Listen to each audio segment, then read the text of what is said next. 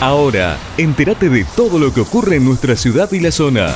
En 12 Noticias, buena información. 12noticias.tv. Estas son las noticias. Los concejales rosarinos están estudiando la factibilidad para que se pueda hacer el pago de las lanchas y bicicletas acuáticas del laguito del Parque de la Independencia con la tarjeta MOVI. En la sala de la memoria del anexo Alfredo Palacios se realizó la reunión de la Comisión de Gobierno. Entre otras, las edilas dieron despacho de la concejala Mónica Ferrero, del bloque socialista, a un decreto por el que se encomienda al Departamento Ejecutivo a que gestione ante los concesionarios del servicio de bicicletas acuáticas y de las lanchas del laguito del Parque de la Independencia la inclusión de la tarjeta móvil como medio de pago.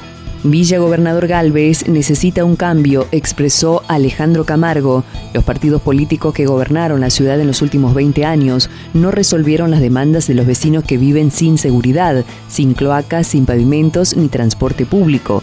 Estas contundentes palabras fueron expresadas por el candidato de Juntos por el Cambio, Alejandro Camargo, quien en el tramo final de la campaña lanzó un spot en medios y redes sociales explicando el por qué el Villa Galvense debe votarlo. Anita Martínez, el kirchnerismo ahora también nos obliga a pagarles sus juicios. La candidata a concejal de Rosario, Anita Martínez, criticó con firmeza la utilización que hace el kirchnerismo de los bienes del Estado. El kirchnerismo nos obliga a pagar los juicios que pierde, fustigó. En ese sentido, aludió a los últimos expedientes aprobados en el Consejo, votación que Anita Martínez y Charly Cardoso no acompañaron, donde el cuerpo se expresó a favor de cubrir y asumir los costos del juicio que perdió una concejala de la Cámpora frente al desarrollador Aldo Latuca. Hoy un concejal puede no trabajar y nadie se entera, eso vamos a cambiarlo, dijo Lisandro Cavatorta. El candidato a concejal Lisandro Cavatorta dijo que el consejo tenga mayor presencia en los barrios y trabaje los temas que le importan a la gente.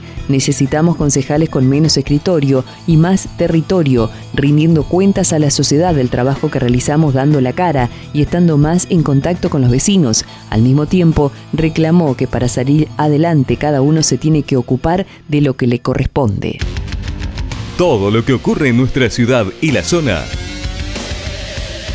Te lo informamos acá. En 12 Noticias. Buena información. 12noticias.tv. Estas fueron las noticias.